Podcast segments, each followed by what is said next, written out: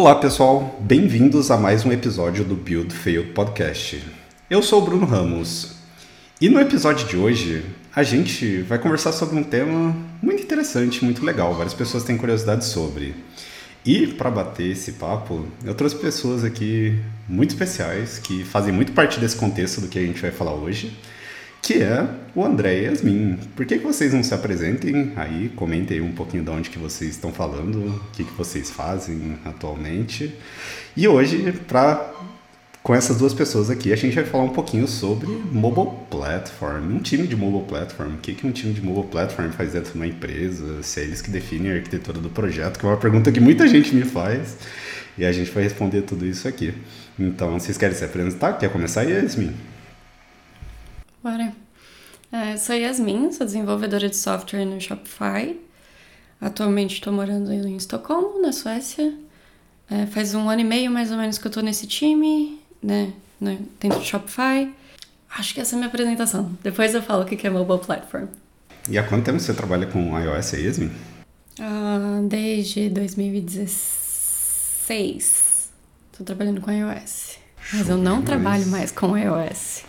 Olha lá, é mais uma coisa aí pra gente responder durante o episódio também, que é interessantíssimo nesse ponto. Quer se apresentar aí, Andrezão? O André já é a segunda vez aí que tá com a gente aí, já, já é de casa aí do, do podcast. É. Muito do que a gente comentou Sim, no é episódio é que ele gravou junto com a gente lá, que foi sobre build systems lá, né? Sobre Buck, Bezier e Xcode Build System. É um pouquinho do que a gente, eu acredito que a gente vai falar um pouquinho aqui hoje também.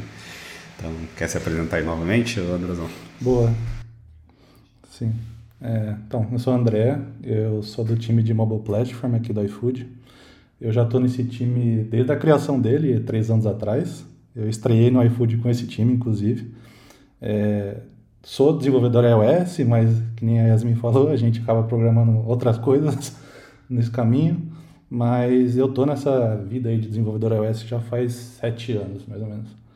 É, sou de Campinas e é isso. Legal demais. É, o tempo aí que o Andrezão comentou aí que ele tá no time de mobile platform, acho que foi bem na mesma época que eu entrei no iFood também. A época que eu entrei, acho que era a época que o time tava sendo criado ali.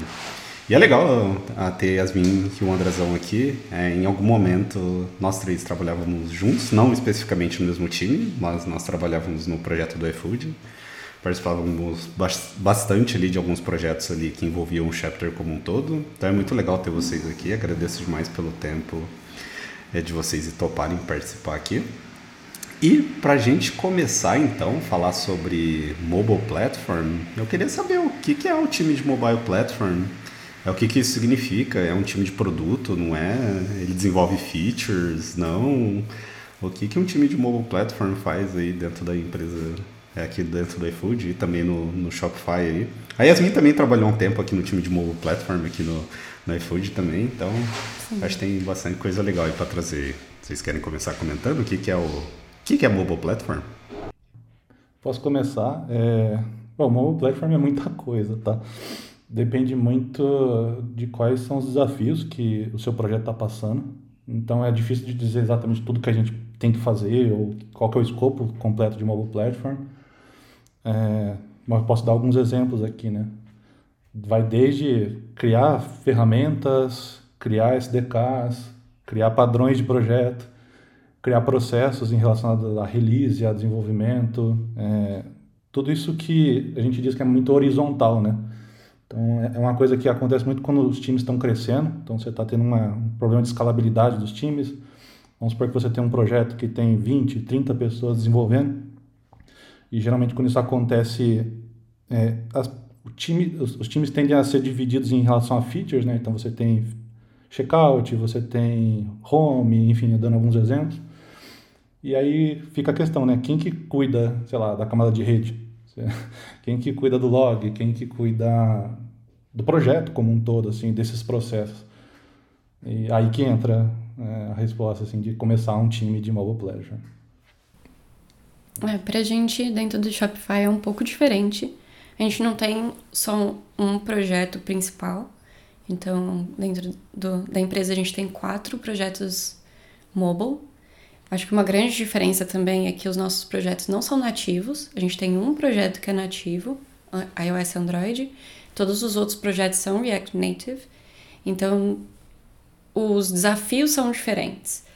É, questão da escalabilidade, a questão de trabalhar com monorepo e a parte de build, etc., escalabilidade, é muito diferente quando você está num projeto nativo e quando você está num projeto em React Native. Então, para a gente, no nosso time, Mobile Tooling acabou quebrando com React Native Foundations e Mobile Tooling. Toda essa parte de criar funcionalidades que são utilizadas por todos os times, toda essa parte de arquitetura ela é quebrada dentro de cada um dos times e tem um time de React Native Foundations que cuida disso, faz cria algumas SDKs. E por outro lado, o time de mobile platform ele é muito mais CI/CD e infraestrutura mesmo. Então a gente tem dois projetos principais. Um é o projeto de release. Então a gente tem uma uma SDK, né, uma gem, que as os, os times todos integram para conseguir enviar as releases para iOS e para Android a partir da, do, do aplicativo React Native. A gente tem uma UI para isso também, então a gente mantém um site em pé e a gente trabalha com a parte de infraestrutura. Então, todos os Mac Minis, fazer todo o provisionamento dos Mac Minis, organização deles, organizar a infraestrutura mesmo. É, o, a criação das imagens, Xcode, iOS, que vão dentro desses Mac Minis para virtualizar uma máquina, para rodar todos os testes de ponta a ponta, na parte de CI/CD. Essa é a responsabilidade do nosso time. Poxa, isso é interessantíssimo, porque acho que tanto do que o André trouxe também, eles me comentaram, Basicamente, de tudo que vocês trouxeram, a gente vê inúmeras formas de, de melhoria ali, que a gente tem oportunidades dentro do nosso projeto, que teoricamente ficaria sob demanda de times de produto ali. Ou seja, é, sei lá, eu preciso fazer alguma melhoria na camada de network. Basicamente, tudo que vai entrar ali, se ficar ali por responsabilidade unicamente de um time de produto, vai ser somente corner cases ali que vão ser tratados quando aparecer algum problema, ou for dificilmente quando ser uma exig é, alguma exigência mesmo de, de regra de negócio ali. Mesma coisa para logs, mesma coisa para analytics e assim, mil e uma questões ali. E isso mal ali quando a gente fala também sobre, pô, tirando essa questão de funcionalidades propriamente ditas ali que vai estar tá dentro de uma aplicação do usuário, e aí entra muito nessa parte que Yasmin comentou, o que é legal, é toda a parte ali de automação mesmo dentro de um time, como que a gente melhora ali parte do processo de desenvolvimento, é, que tenha algum time específico olhando para isso. Então, assim, acho que é muito legal a gente pensar aqui no storytelling aqui, de como os times eles são criados ali. Então, no escopo de um projeto, pô, tô aqui numa empresa, uma startup que tem uma única pessoa desenvolvedora iOS, pô, não vai fazer sentido nenhum ter um time de mobile platform porque o momento ali do seu time, o momento ali do, é, da sua empresa não exige isso. Então, você está ali no momento que você está criando um produto ou você mesmo consegue definir ali seus próprios processos. Então, assim, pô, eventualmente a gente já teve alguma palestra no Coco Heads falando, pô, eu vou configurar aqui uma pipe de, de CI para rodar minha build de testes e um Danger mesmo que eu trabalho no projeto sozinho. E muito legal, acho que daí começa mesmo, que daí o storytelling que eu queria trazer é justamente, pô, você vai criando ali algum processo de desenvolvimento de acordo com as oportunidades ali que seu time vai crescendo. Então você já começa a ver oportunidades ali que vai agregar no resultado do seu projeto final. E, e quando você começa a ter um time ali de 30, 40 pessoas ali, o cenário ele já não é mais o mesmo. Então, basicamente, todo mundo começa ali a colocar a mão ali a fim de melhorar alguma parte do processo. Porém, é necessário que tenha um time ali que, assim, tenha uma governança, assim, sobre do que, que a gente quer, saca? É, não dá para todo mundo ficar criando ali automações e processos, sendo que isso não está conciliado tipo para um resultado final do time como um todo, assim, saca?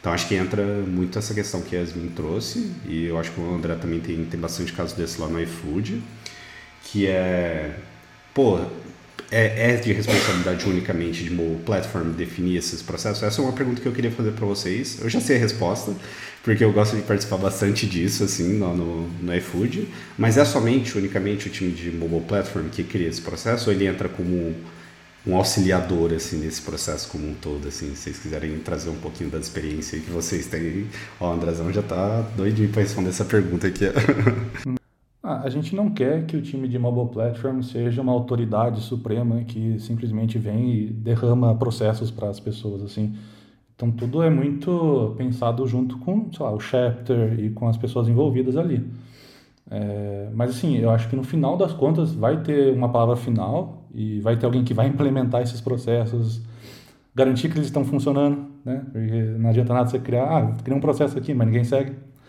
É, e ter essa governança que você falou. Acho que é muito importante ter governança para que as pessoas sigam o que foi estipulado. E se por acaso aquilo que foi estipulado não está servindo, também tem maturidade para voltar atrás, readaptar o processo e seguir em frente, né?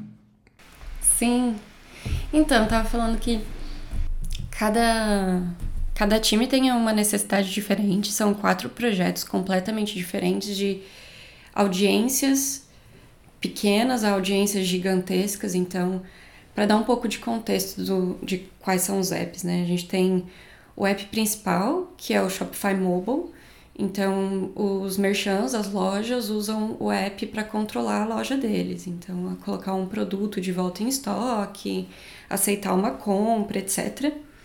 O outro é um mensageiro, então é um app de chat entre merchan e, e pessoa que comprou, né? usuário que comprou um produto. O outro app é um entregador, então é um, um marketplace com todas as funções de entrega, de delivery, tracking de produto. E por último, mas não menos importante, é um app que ele é total diferente dos outros porque ele é feito para um device físico. Então ele é um POS, um Point of Service, onde o merchant vai ali fazer de fato a compra na loja. Então ele abre lê o, o QR Code do produto, o, o, código de barras, tem o checkout do, do Shopify ali, passa cartão e tal. Então as necessidades são muito diferentes para cada um desses projetos. É, os três últimos são completamente React Native. O primeiro é mobile indo para mobile native indo para React Native e todos eles têm algumas coisas que são em comum. Então, Uh, todos eles precisam rodar testes de integração, precisam rodar teste unitário, precisam é, fazer uma nova release para a loja, precisam fazer uma versão de teste. E aí é nessa camada que a gente consegue falar: olha, aqui é, vamos igualar para todo mundo. Ao invés de todo mundo integrar com Fastlane, usa essa uma gem que a gente fez e é dessa forma que você vai comunicar com. Uh, com, com o Fastlane, com as lojas, é, nessa ferramenta que você vai comunicar com as lojas. É, se a gente tem algumas necessidades para criar uma release de teste, então a gente tem um formato específico, essa pipeline que você roda com esses atributos para criar um, um, uma release de teste.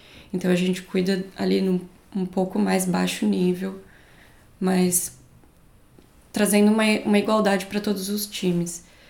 Até que cada time tem uma pessoa ali de plataforma ou duas que pode vir a fazer algo específico para esse time, mas uma vez que a gente percebe que aquilo passa a ser necessidade de mais de um time, a gente pode trazer para para o nosso time tomar conta daquilo e fazer ser flexível o suficiente para todo mundo conseguir usar. Aí no caso de, de vocês aí do Shopify então, Yasmin, é, é um time de mobile platform que cuida ali de, de todas as aplicações ali que vocês têm, né? E aí, só pra gente ter uma noção aqui, quantas pessoas que tem ali no, no time ali de vocês ali de mobile platform? Acho que um ponto aqui, tipo, a gente pode comentar, pô, que cuida especificamente ali das aplicações voltados ali para infra iOS ou também não chega nem ter essa divisão dentro do time de vocês? Não tem a divisão. Como eu falei, eu não sou mais desenvolvedora iOS, eu não encosto mais em nenhum dos projetos, mas eu também não sou desenvolvedora React Native. É, a minha stack é Bash, então eu escrevo scripts para Bash. Ansible, que é uma ferramenta que facilita escrever scripts e rodar comandos dentro de uma, de uma das máquinas virtualizadas que a gente tem. Virtualização, então eu preciso entender muito como funciona a parte de criação de imagens em camadas. E Rails. Então, nossa aplicação para criar as releases de teste para loja, elas são todas escritas em Ruby on Rails. E agora eu tenho que escrever HTML também para UI, para front da, dessa aplicação. E uh, somos, somos em seis, é, seis desenvolvedores, e a maior parte das pessoas tem background em mobile, mais específico em iOS. Uma pessoa trabalha mais com Android, outra pessoa trabalhava mais com Java, e uma pessoa, é, que é o, a sétima né, pessoa, que é o, o manager, é, tem um background mais em Rails. Não, acho que esse é um, é um ponto legal para a gente comentar. E, e também aqui trazendo um, um pouquinho para o escopo aqui do iFood aqui. Você quer comentar um pouquinho aí como que fun... a Yasmin trouxe bastante contexto ali como funciona ali é o processo ali do, do time de mobile platform com os times dentro da Shopify. Como que funciona aqui dentro do, do iFood? Se quiser comentar aí também o número de pessoas aí que a gente tem no, no time aí. Assim, em mobile platform hoje a gente tem cinco pessoas, né, oficiais e tal.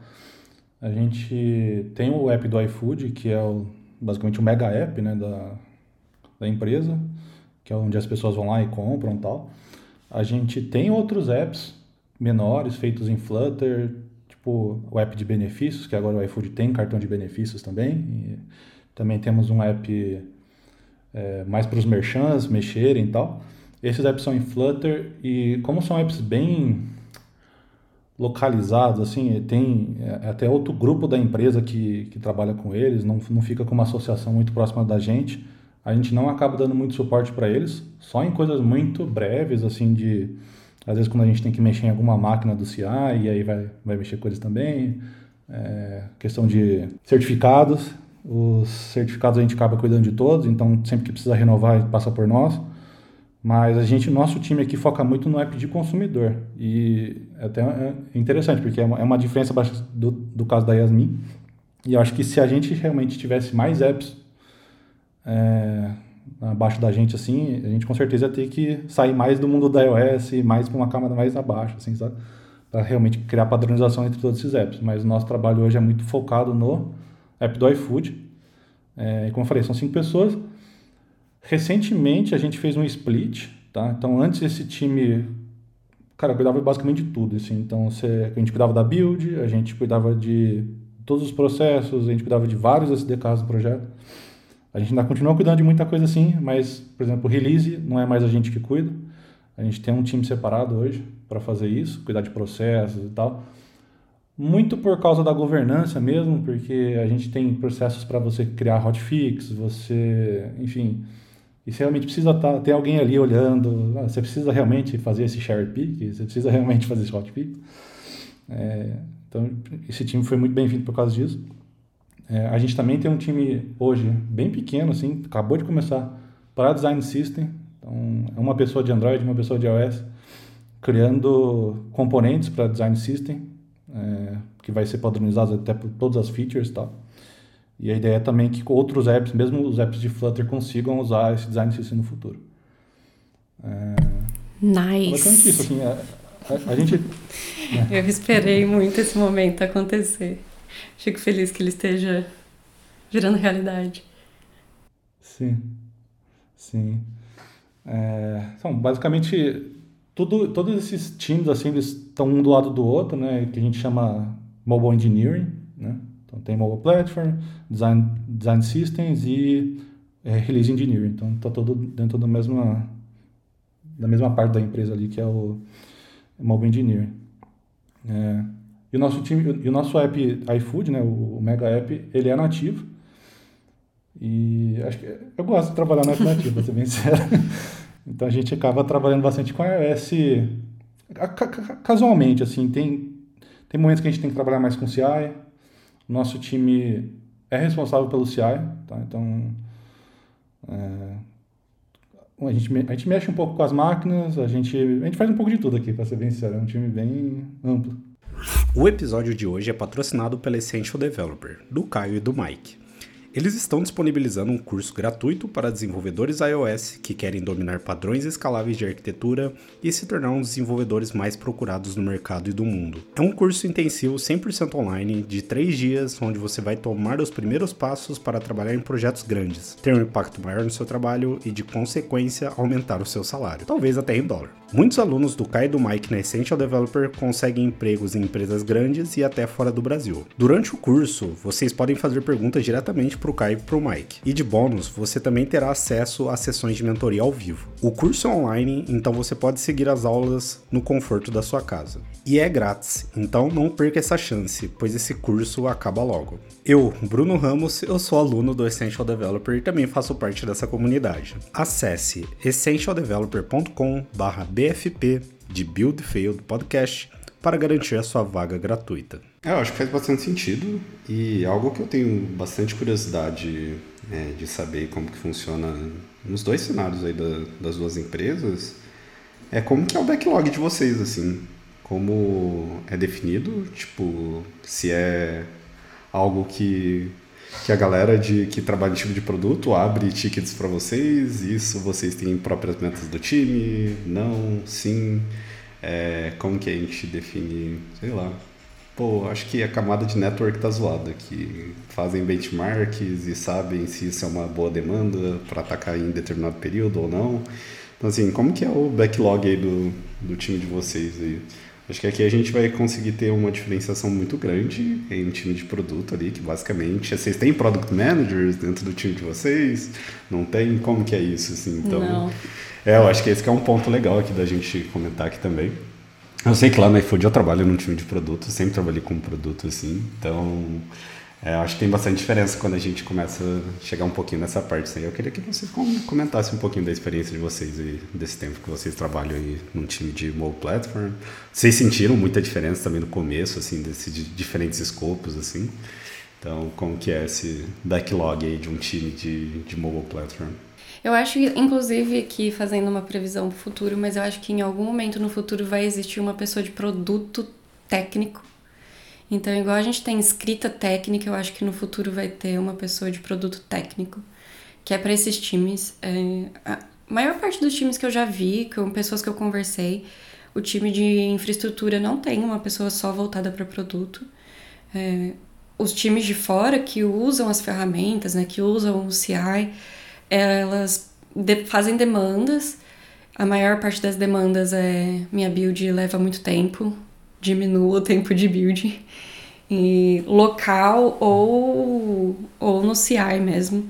É, isso é um, um, outro escopo que o nosso time está começando a tomar conta, que é como conseguir é, fazer o cacheamento do seu desenvolvimento local é, numa forma que se outra pessoa rodou a build, eu tenho esse cache, só faço download do cache, não preciso buildar o projeto inteiro de novo entre outras coisas aí que mais cabeludas que vão vir para o futuro.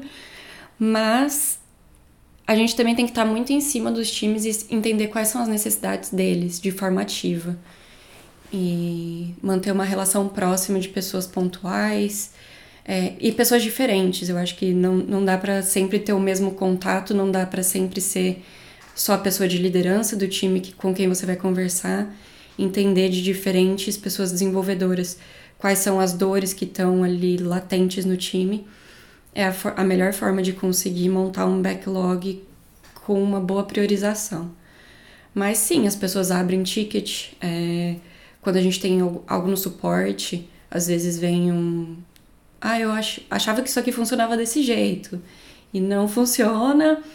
Ou é, esse bug na verdade é feature e a gente precisa desfazer ou essa feature é um bug e, e acho que é mais assim que a gente consegue criar um backlog e das nossas necessidades também. Eu acho que trabalhando em mobile platform, você deixa de ser uma pessoa desenvolvedora passiva para ser muito ativa. Então você tem que caçar muito problema e achar o que está faltando para conseguir implementar e melhorar. É exatamente o que a Yasmin está falando, porque é um dos times que você tem que ser mais proativo e ter a própria iniciativa para você criar suas tasks, assim, e garantir que o que você fez tem qualidade também. Pegando um gancho aqui, que nem ela falou, ah, às vezes pode vir alguém falar assim, ah, pô, minha, minha build está lenta. Às vezes não, porque é, é natural que uma build demore. Então como é que a pessoa sabe se está lenta ou não? Então é uma coisa que a gente sofre bastante aqui, é realmente falta de feedbacks, assim, de, putz, às vezes a build está lenta e dá para melhorar, só que as pessoas não sabem dar feedback disso. Elas sabem, ah, minha build demora 10 minutos e é assim a vida, e eu vou seguir meu caminho assim. É, então a gente tem que ir lá, fazer as builds, ver, putz, tô 10 minutos, mas 2 minutos eu tô gastando num copy aqui que não precisava. Será que dá para melhorar isso? Isso vai para um backlog.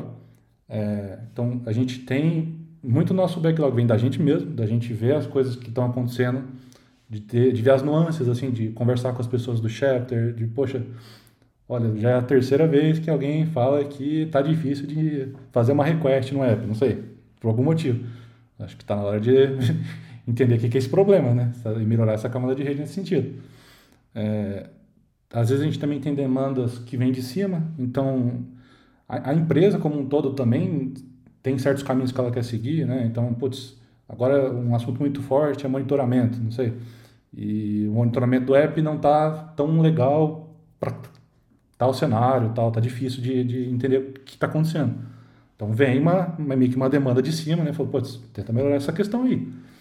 É, então vem de todos os lados, mas a gente não tem gente de produto mesmo. Então, eu acho que 60%, 70%, estou chutando aqui, é iniciativa própria mesmo de vir criar um, um backlog, assim. Tenho total convicção, assim, tipo, que seja dessa forma. Tipo, muito do que, que eu vejo aqui dentro da iFood, assim, a gente troca bastante ideia com o time de mobile platform também, a gente vive de alguma forma tentando incentivar com que as pessoas, assim, tanto cooperem de forma, pô, estou com um problema em tal coisa, eu tenho tais sugestões, ou até mesmo, putz, eu acho que dá para me ajudar em alguma coisa dentro do meu time com uma meta ou algum objetivo em comum ali com um time de, de plataforma. Mas eu comentei dessa questão do backlog porque eu acho que ainda assim ele é muito grande ainda. Tipo, eu vejo aqui, pelo menos aqui dentro do time do iFood, atacando demandas totalmente diversas, assim, sei lá, é, atualização do Xcode, porque isso, tipo, teoricamente fica com um time de mobile platform? Pô, porque a gente usa uma solução alternativa de build aqui, a gente usa o Buck. E esse escopo está dentro do time, dentro de mobile platform. Dentro de mobile platform. Vejo também as pessoas preocupando, pô, que nem o André comentou, questão de build time.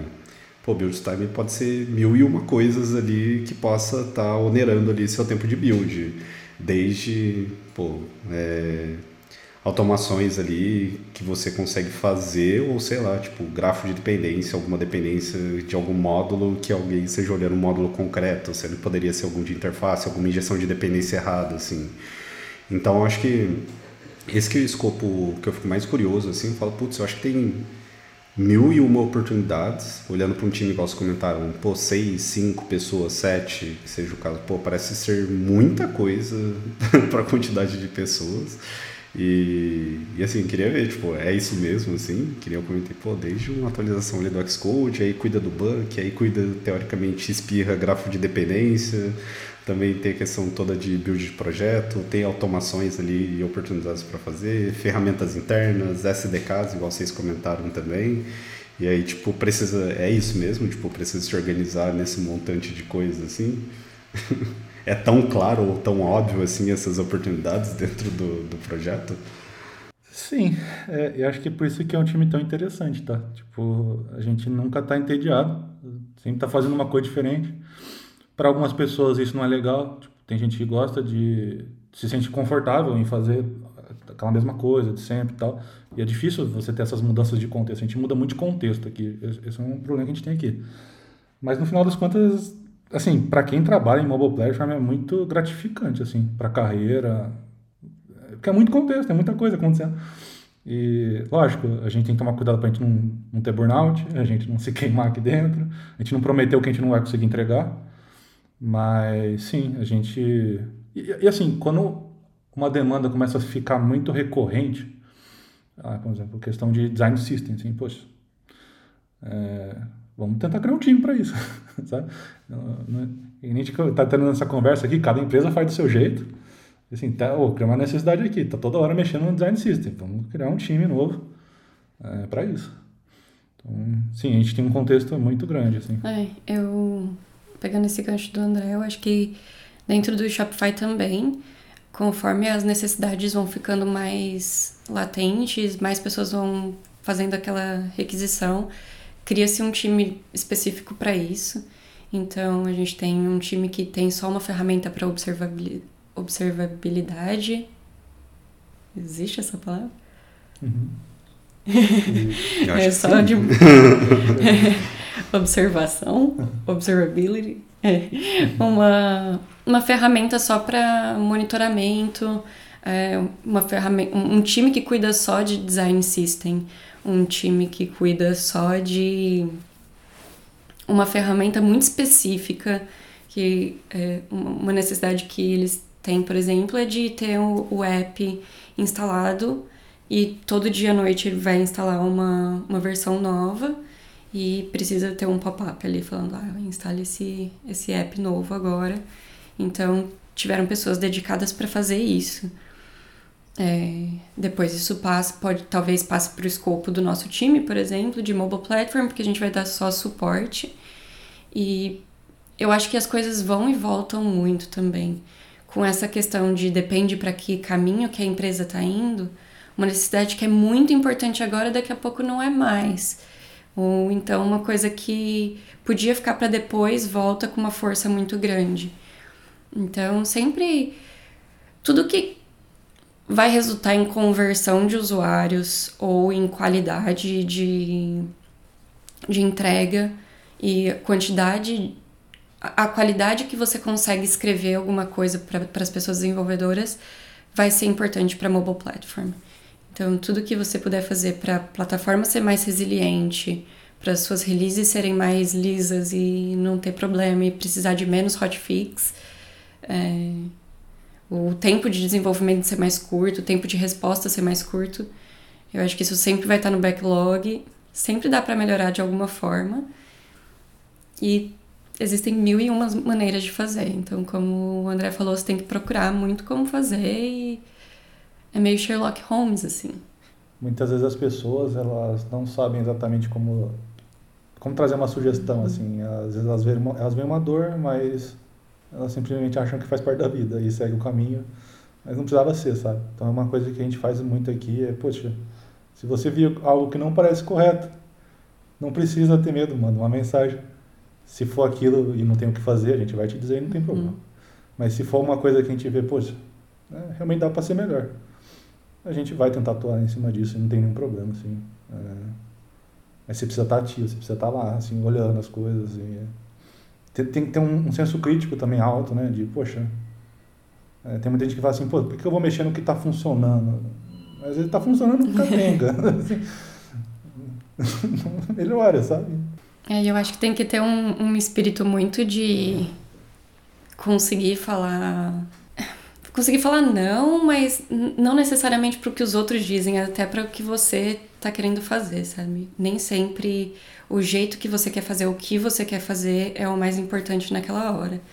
Você tá vendo, puto, podia fazer um, um rolê aqui que ia melhorar muito o tempo de para rodar esses testes. Mas não tá incomodando ninguém o tempo aqui. Tá incomodando um outro negócio em outra área, então você fala, ok, é, eu sei que isso aqui vai ser muito bom, mas nesse momento não é necessário eu realmente fazer isso. Tem que deixar para depois. E desses pontos que vocês trouxeram, tem dois pontos que eu, que eu curto bastante disso, e inclusive era uma parte que eu queria chegar, que é um sobre ah, o sentimento ali, acho que de produtividade como um todo. Eu acho que tudo o resultado ali de um time de mobile platform, ele tem um resultado absurdamente notável por todo o time. Então, tipo, sei lá, seja qualquer, assim, qualquer demanda que fazem que impacta ali build time ou que impacta a produtividade de alguém individualmente ali, das pessoas do time como um todo, multiplicando isso pelo número de pessoas ali, no mínimo você tem um resultado muito grande, assim, isso eu acho muito legal.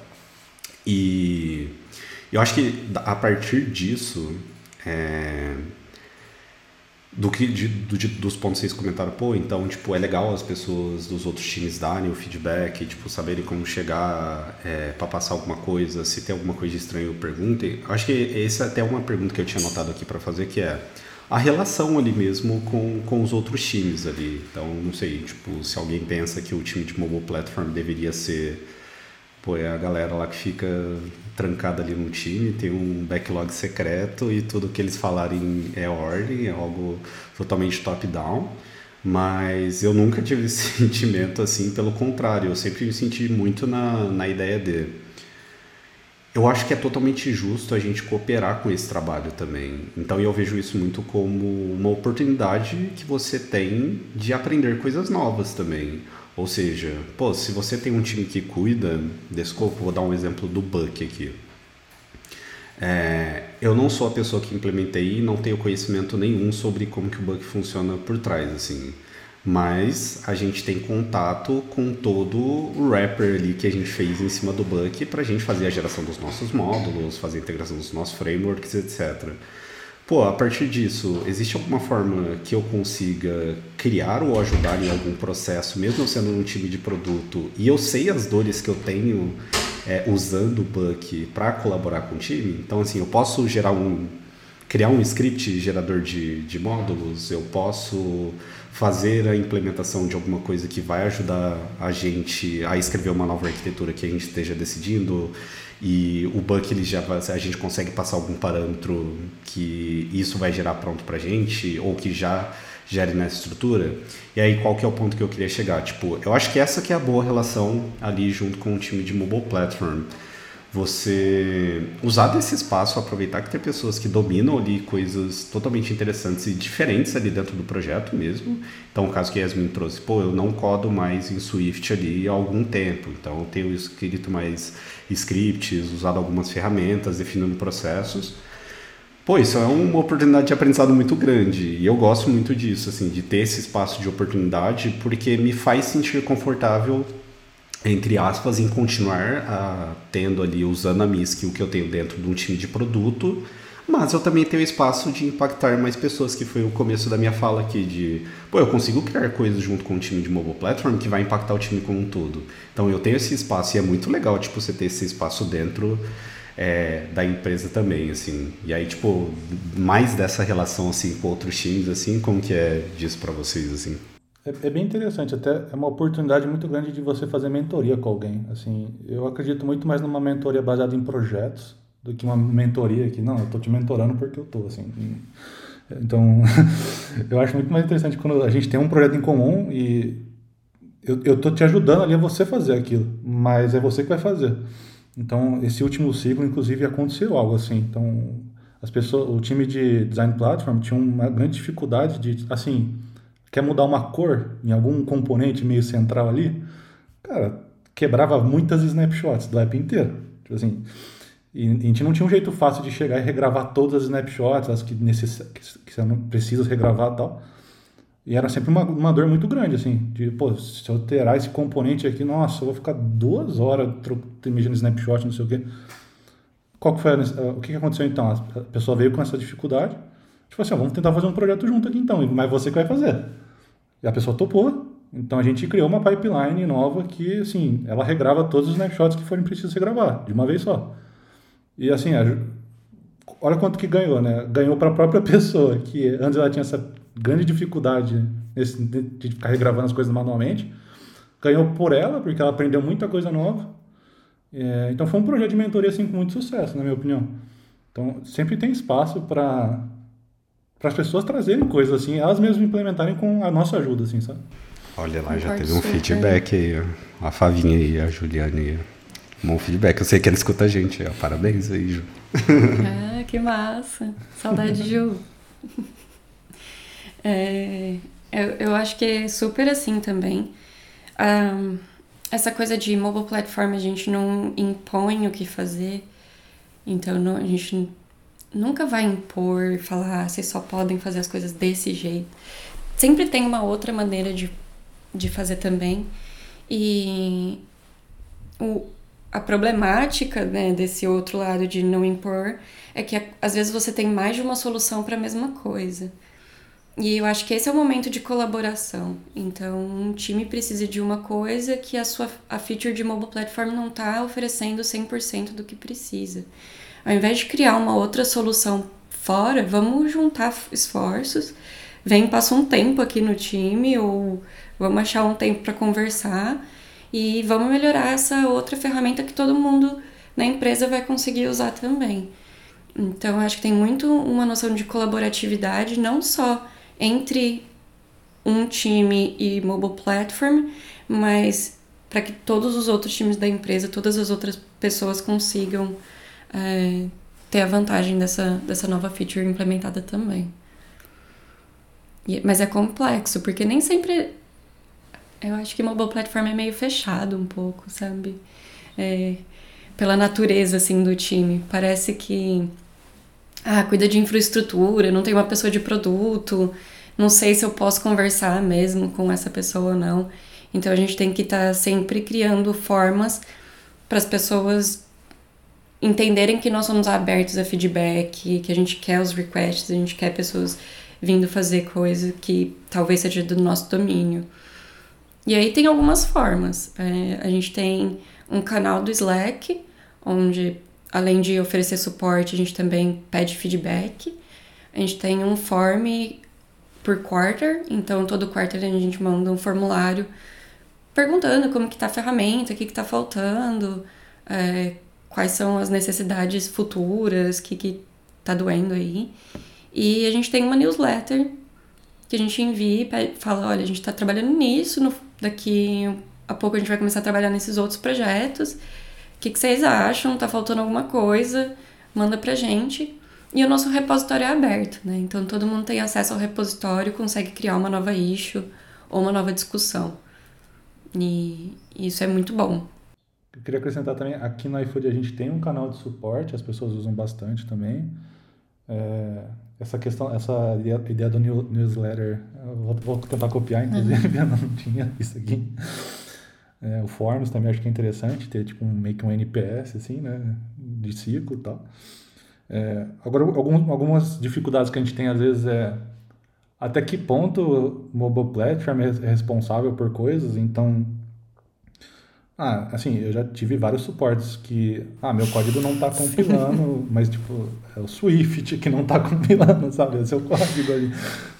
Poxa, é, enfim, e mesmo a gente tendo canais de suporte, a gente acaba sendo endereçado diretamente, assim, então a gente tem, tem sempre aquele negócio, poxa, eu gosto que as pessoas gostem de mim para vir me falar diretamente, mas assim, também temos um canal de suporte para isso, né?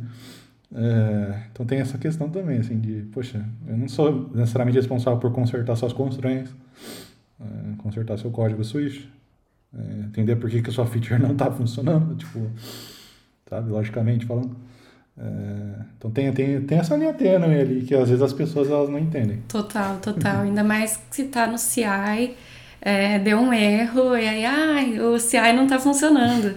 Aí você abre para ver o log, tá em vermelho, assim, bem grandão, sabe? tipo, essa classe não foi encontrada.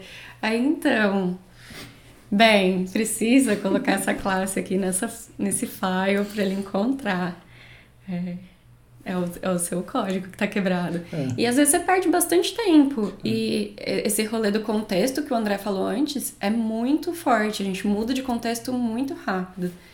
É, aqui a gente tem uma rotatividade de quem tá on call. Então o suporte ele só é atendido por uma pessoa por semana. A não ser que o suporte esteja explodindo.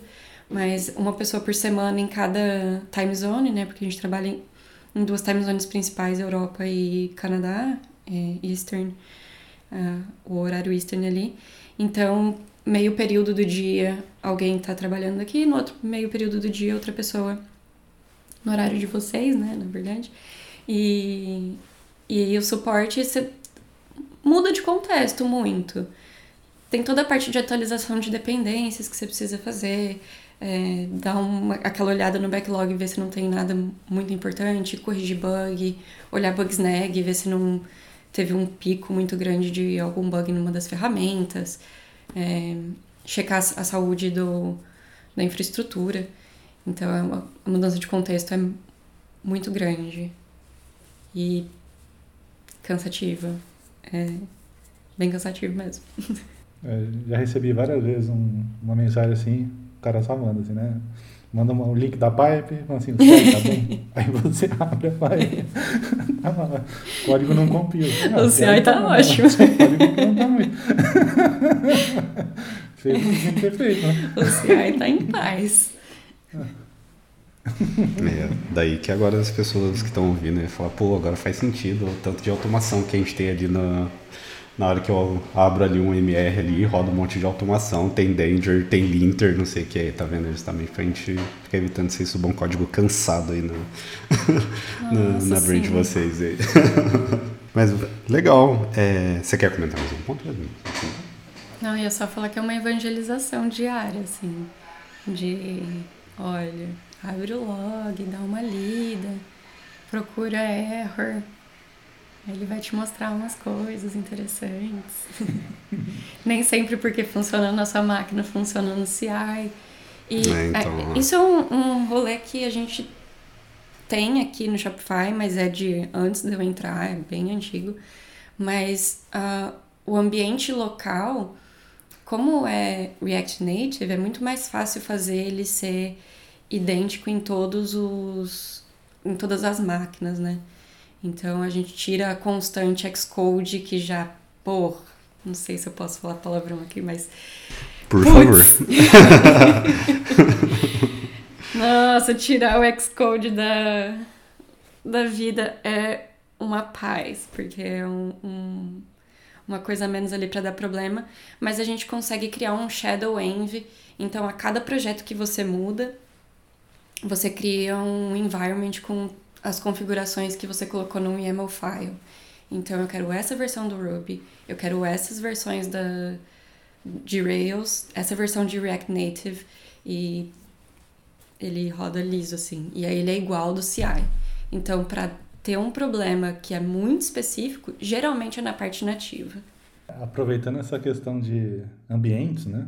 Então, realmente, inclusive a gente, hoje em dia a gente a gente trava qual é versão de Xcode que as pessoas têm que usar. Então, poxa, a gente estava no 13.2.1, uma versão até relativamente velha no momento que a gente está falando.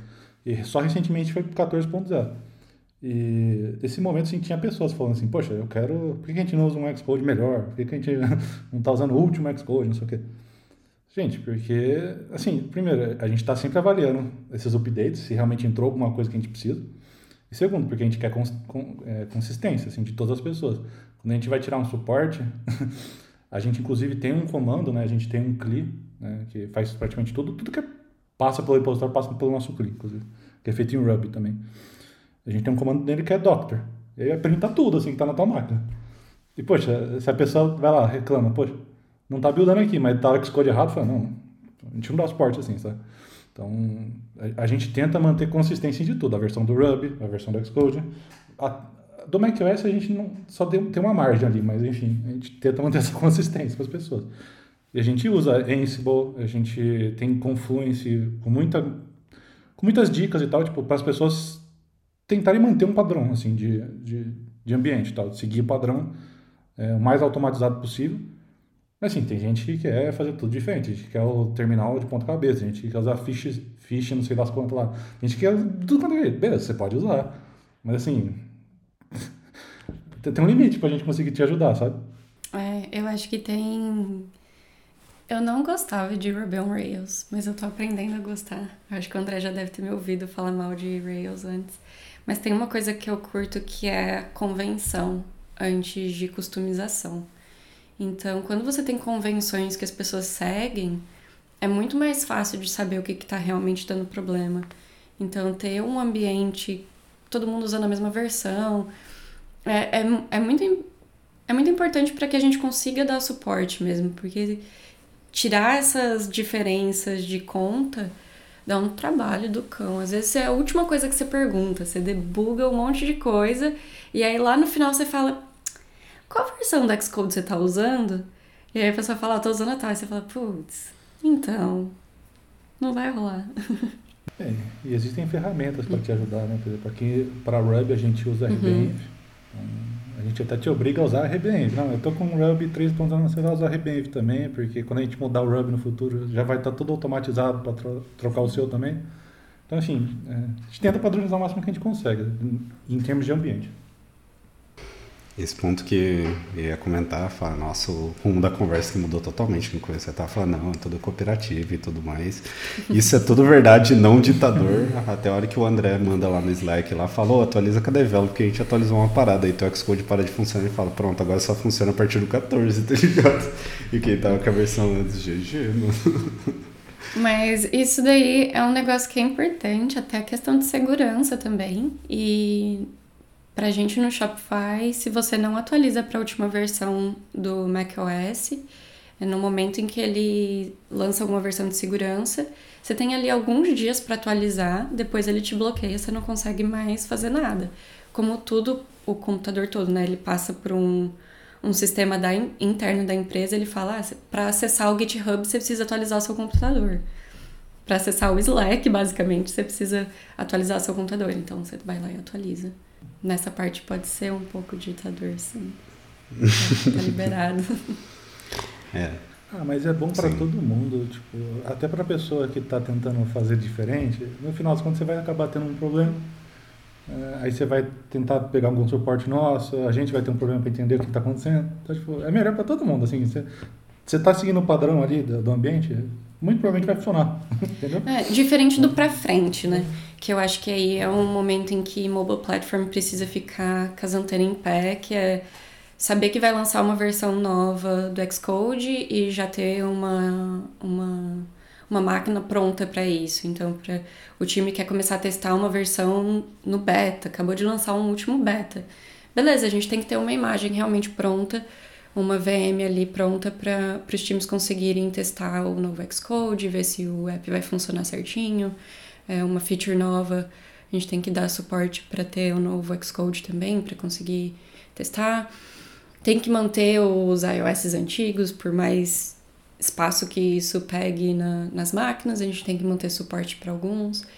Então tem, tem o lado aí que a gente precisa aceitar também, mas é mais no, na tecnologia do futuro, assim, eu acredito. Indo para uma outra parte, eu gostaria de fazer uma pergunta, porque eu vejo que isso causa muito miscommunication, a galera tem muita dúvida quando eu estou mentorando ou trocando ideia com alguém que eu falo do time de mobile platform.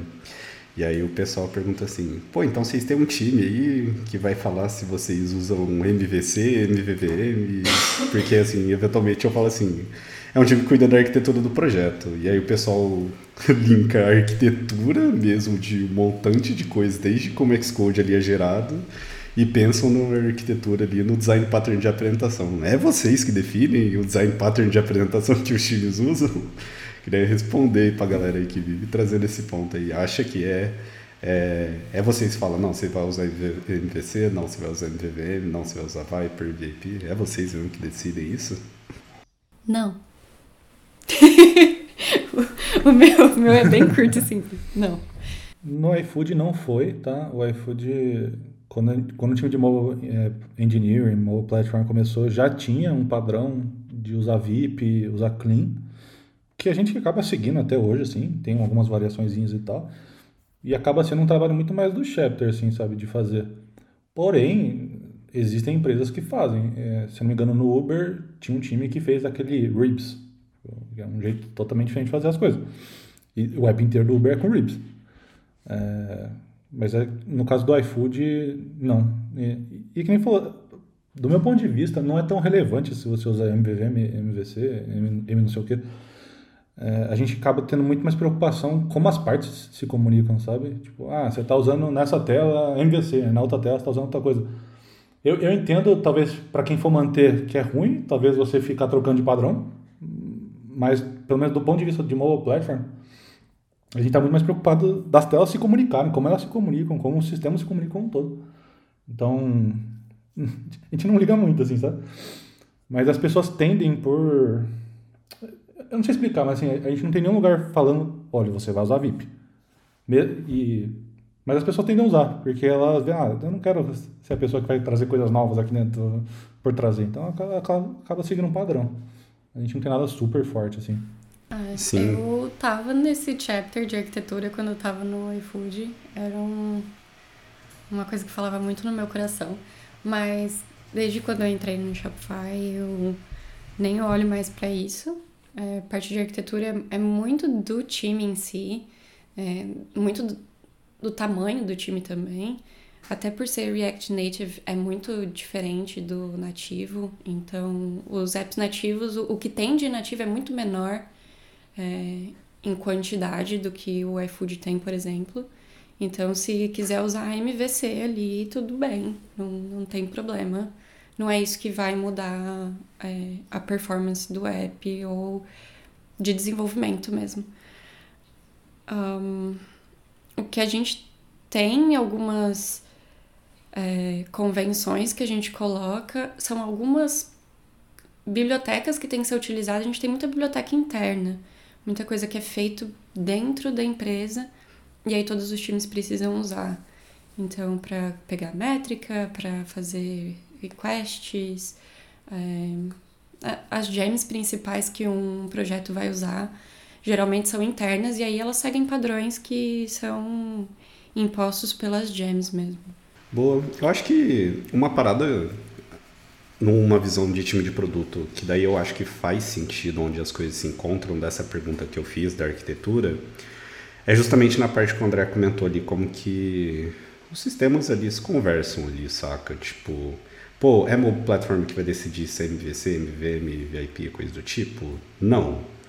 A partir, é, levando em consideração que as pessoas estão se preocupando como que, assim, um router vai chamar uma outra view controller, desde que um coordinator vai chamar uma outra view controller. Por quê?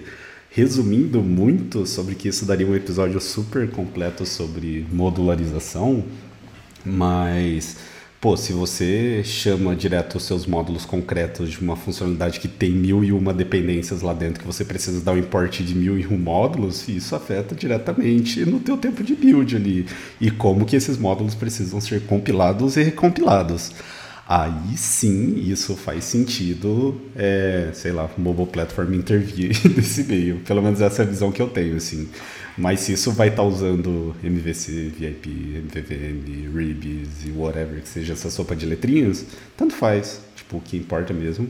Pô, se daí a gente falar de injeção de dependência, pô, aí sim, talvez faça bastante sentido, mas Fora isso, eu acho que fica muito ali a critério ali de cada time como decidir isso, a melhor forma. Talvez, pô, o MVC atenda super bem ali, saca? Então acho que esse é um ponto. Existe uma questão que é a evolução natural das coisas, né? No, no começo, eu não, o time de Mobile Engineering, o iFood como todo, nunca tinha trabalhado num projeto super modularizado. E aí teve essa, essa questão, vamos começar a modularizar e tal. A gente vai aprendendo muita coisa no caminho. Então, poxa, na época era só Beleza, modulariza isso, modulariza aquilo, modulariza aquilo. Mas, tipo, é um módulo como qualquer outro. Aí você vai ver que, pô, quando você começa a ter, tipo, 300 módulos, você tem que começar a tomar cuidado com esse modulariza aqui, modulariza ali, tipo... Porque a, a, é natural das pessoas, assim, pô, eu vou importar isso aqui para seguir minha vida e acabou. Mas, poxa, se você importar isso aqui... Nossa senhora, tem 500 dependências que você vai trazer com isso. E acho que falta um pouco no iFood uma coisa que a gente está começando a trabalhar bastante agora, que é categorização de módulos. Então, poxa, se você está com um módulo de interface, por exemplo, interface, digo UI, um módulo de UI e tal. Poxa, talvez esse módulo não deveria conseguir importar negócio. E não ser uma... E, tipo, já é normal para as pessoas tentarem entender isso. Poxa, estou no UI, talvez não deveria estar importando um negócio tal.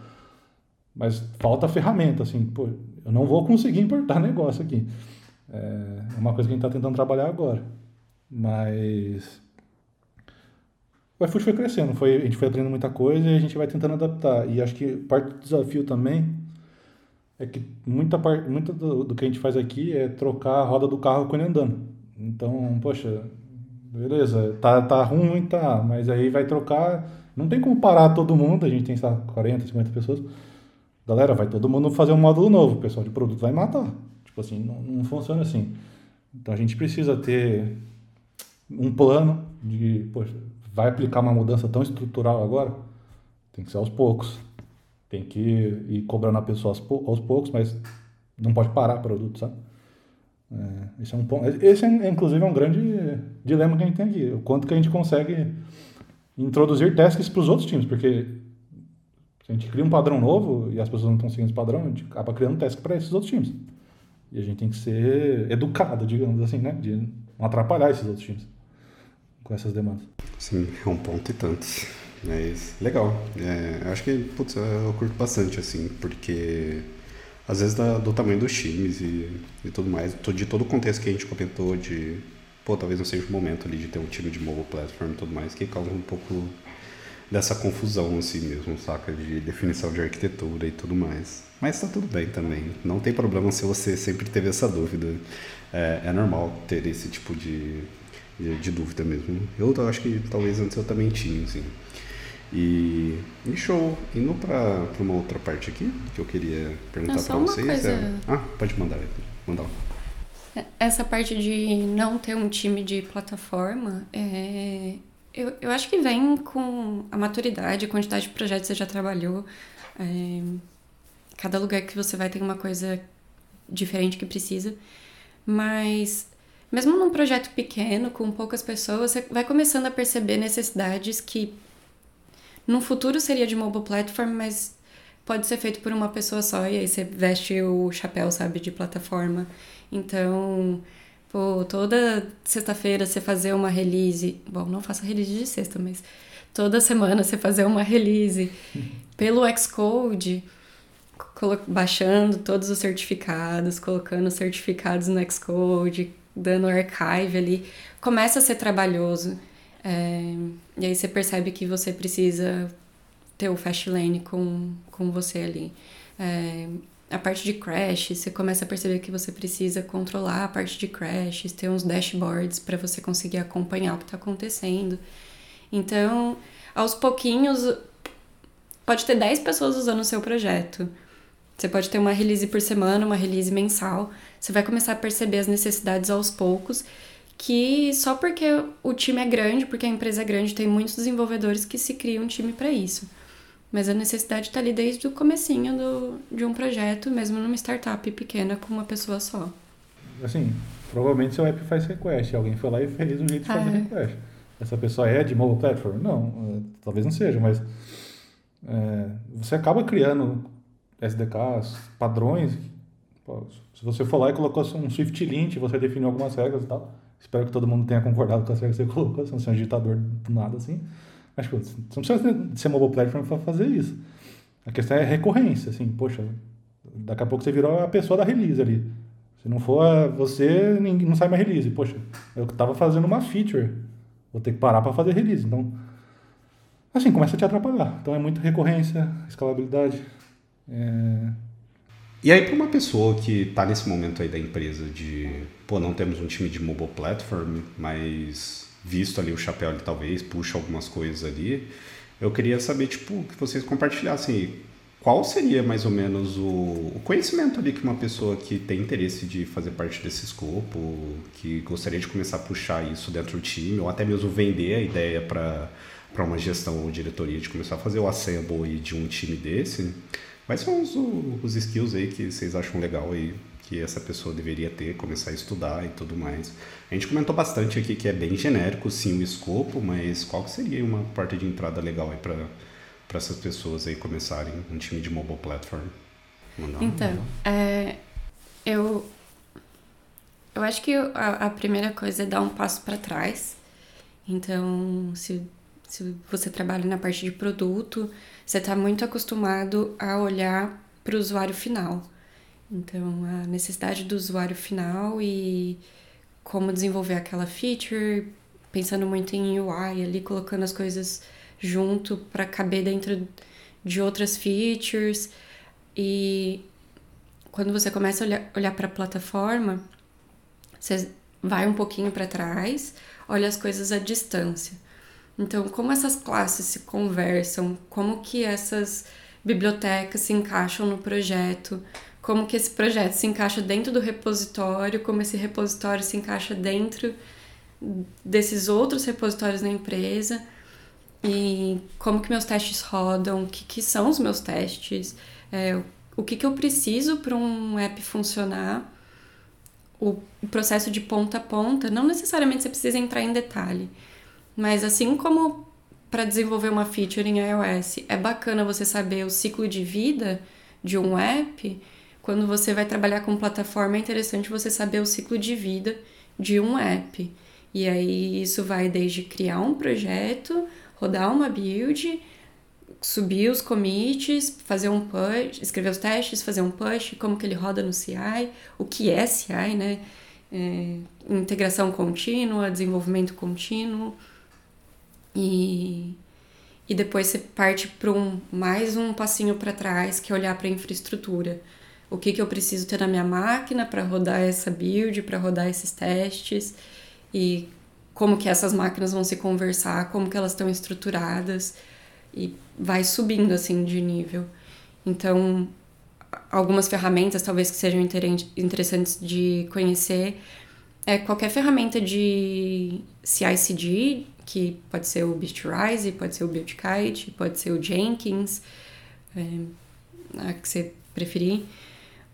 A gente usa MacStadium para as máquinas então, se você não quiser ter todos os Mac Minis estacados assim na sua mesa para fazer o seu servidor, você vai precisar de um provedor de máquinas e, e aí a, a gente usa Mac Stadium. É, e eu acho que é abrir muito a cabeça para que deixar de pensar muito em eu sei essa linguagem de programação para eu sei o que, que eu preciso fazer. Então, um for em Ruby, em Bash e em, em Swift, você escreve de formas diferentes, mas todos eles fazem um loop em volta de uma instrução. Então, eu acho que começar a pensar mais abstrato, assim, o que, que eu preciso fazer e não pensar na, na plataforma que você está usando ou na linguagem. Eu acho que é isso que a Yasmin falou. É... Eu... No final das contas, depende muito do que você quer fazer. Se você está procurando melhorar o seu MVC, o seu MVVM, não sei o quê, você não precisa nem sair do uhum. Swift. Você só precisa pesquisar conteúdos, assim, né? É, cursos ou tutoriais no YouTube, o que, que as pessoas estão falando de boas práticas, tentar ler livros, assim, em relação à arquitetura, boas práticas, tipo, não, tem, não consumir um conteúdo e copiar aquilo que você está vendo, mas entender por que que estão... Por que que aquilo está sendo dito, assim, sabe? Porque aí você vai conseguir adaptar aquilo para o seu projeto melhor poxa, não preciso seguir exatamente todas essas camadas, sendo que o que eu estou precisando é de, dessa otimização aqui, dessa injeção de dependência, não sei o quê. Então, tipo, tentar entender por que, que aquilo é feito. E, assim, Google uhum. é seu uhum. amigo, né? Logicamente. E, no final das contas, assim, para quem nunca mexeu com essas coisas, pode parecer que é muito difícil, assim, nossa, isso, eu não sei, não sei nem como começa, não sei o quê. A verdade é que é muito mais fácil do que parece. Tipo assim, eu tinha essa, esse medo no começo. Nossa, como é que roda script, cara? Como esse cara faz esses scripts, não? Cara, é muito, é muito mais fácil do que parece. É porque, como não tem contato, é muito escuro. Tipo assim, não, não sabe como faz nada, assim. Então, tenta começar aos poucos. Talvez você quer... Você faz release da sua máquina, vamos supor, tá? Tá, não, não precisa chegar e começar a ter uma infraestrutura própria, ter uma automação que vai fazer toda segunda-feira, o release, não sei o quê. Cara, faz um script que pelo menos você só executa um comando e ele vai tentar fazer já tudo para você e mandar para a loja. Uhum. E é você que vai mandar esse comando, não tem ninguém fazendo um scheduler, não. Tipo, você vai digitar o comando e vai fazer, vai automatizar uma parte do seu trabalho. É, poxa, funcionou? Vamos para uma próxima etapa, tentar fazer isso automático toda segunda-feira? Aí você começa, sabe, aí um passo para trás, né? A Yasmin falou. É, mas enfim, acho que é isso. É, eu acho que tem, tem um, uma coisa que, que para mim, assim, eu, eu achava que só podia entrar para times de plataforma ou times de infraestrutura pessoas que já fossem muito sênior. E não necessariamente. Você pode ter acabado de começar e você vai se dar bem também num time de, de infraestrutura. É, Claro que vai, tem algumas coisas que com a experiência você vai ficando mais manjado, óbvio. Mas como você pesquisa muito o tempo todo e você pesquisa muita coisa errada até achar a coisa certa, você vai criando muita experiência no caminho também. Então, eu acho que é um, uma função para quem quiser. Se você quiser começar de cara num time de plataforma, dá também. É... E dá um pouco de medo, mas. Ah, vai, sabe? É legal. É, se você cansou de fazer tela, ou se você tá afim de aprender outras coisas e, e trabalhar com outras linguagens, outras ferramentas, mas ainda tá no, no ambiente mobile, é possível. Que eu acho isso muito da hora. Eu, hoje eu não trabalho mais com iOS, eu não escrevo mais Swift, nem trabalho com projetos mais que são nativos, mas eu ainda estou no ecossistema mobile. Só de um, um ponto de vista um pouco diferente. Acho que esse é um ponto legal, assim, tipo, do, um dos scopes aqui que a galera de, de platform aqui do iFood cuida, que eu curto, assim, tipo, eventualmente sempre troco ideia aqui com uma pessoa que fica mais próximo disso aqui, é, sobre compiladores mesmo. Então a gente trocou uma ideia disso aqui na, na segunda temporada aqui no podcast, que eu gravei com o Marçal lá. Então se você não ouviu, recomendo lá você ouvir esse episódio. E, tipo, acho que esse que é o espaço que eu tinha comentado aqui durante o episódio, que é, que é bacana, assim. E desse ponto que o André comentou, pô, às vezes você não teve contato e você não sabia, às vezes você fica com receio de, de não saber nada. Eu, eu acho que a galera, tipo, usa muita coisa que não sabe. Tipo, às vezes ouve algum termo, alguma coisa e fala, eu não sei, mas na verdade ela já usa, assim, saca? Então, pô, o que, que é você ali adicionar uma dependência ali de um pod ou de um framework ali no seu projeto? Pô, mas eu não sabia o que, que era framework estático e dinâmico, assim. Pô, na verdade você até sabe, porque você usa isso, tipo, implicitamente, mas você não sabe, saca? É, então acho que esses são os pontos, assim, isso, putz, eu acho muito maneiro e é um baita espaço de oportunidade, assim, eu curto muito o escopo, assim, também. Toda pergunta que você fizer, alguém já fez no Stack Overflow toda pergunta. É. Talvez não tenha solução. mas alguém para, fez né? a pergunta. Você dá um up ali na, na pergunta, mas, cara, 100% do tempo, assim, as perguntas que eu faço, alguém já fez. A não ser que seja algo muito específico. Fechou. E para a gente encerrando aqui, então, é, queria saber se tem algum, alguma forma aí da galera entrar em contato com vocês aí. Do, do André, eu acho que, que eu não sei se tem, mas tem alguma forma aí da galera entrar em contato com vocês aí para tirar alguma dúvida sobre mobile platform. A galera vai chamar a gente, ou a gente aqui na empresa quer começar um time de mobile platform, você não quer palestrar aqui para nós. Aí como que as pessoas encontram vocês aí? Você manda uma mensagem pro Build Fails e o Bruno manda pro André, o André responde pro Bruno. e o Bruno posta no Twitter. É. Não, eu tenho, eu tenho Twitter. Eu demoro para responder, porque eu sou uma pessoa que não, não olha muito, mas é arroba minbenati, M de Maria, I de igreja, N de navio, B-E-N-A-T-T-I. Minbenati.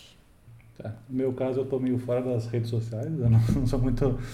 não gosto muito de rede social, mas você pode me encontrar no meu e-mail, né? André Ver, 93@gmail.com. Verde, ver mesmo. Top, eu vou deixar o contato deles aqui na, na descrição do episódio aqui. E eu acho que é isso. Pô, Yasmin, André, muito obrigado pela participação de vocês. Foi um episódio incrível aqui. Eu curto muito esse projeto do, do podcast aqui. Eu sempre eventualmente comento porque é sempre uma oportunidade para mim aprender muito também. E esse episódio aqui eu aprendi bastante coisa. É, eu acho que se eu aprendi aqui, então, para a comunidade, vai ter muita, muitas pessoas que vão ter bastante proveito também desse conteúdo que a gente gravou. Então, gostaria de agradecer imensamente pelo tempo de vocês. A gente está aqui em fusos diferentes. Eu, André, não, mas Yasmin está com fuso aí um pouquinho diferente da gente. E é, muito obrigado aí pelo esforço de vocês estarem aqui e pelo conteúdo que vocês trouxeram. E show demais. Valeu. Gostaria de deixar um tchau aí pra galera? Valeu, valeu pelo convite. Parabéns pelo projeto aí, com vários seguidores, com patrocínio. Acho muito massa ver que tá continuou tocando. É, ouvi vários episódios agora e ai, já tem meu favorito já. O Gil é amor, então curti muito. e, e obrigada, obrigada de novo. É. E bom ver vocês. Tava com saudades. Obrigado. É bom ver vocês também. E quem sabe eu participo de uma terceira edição, né? Já é Aí ela Ah, lógico que vai, vai sim, vai sim.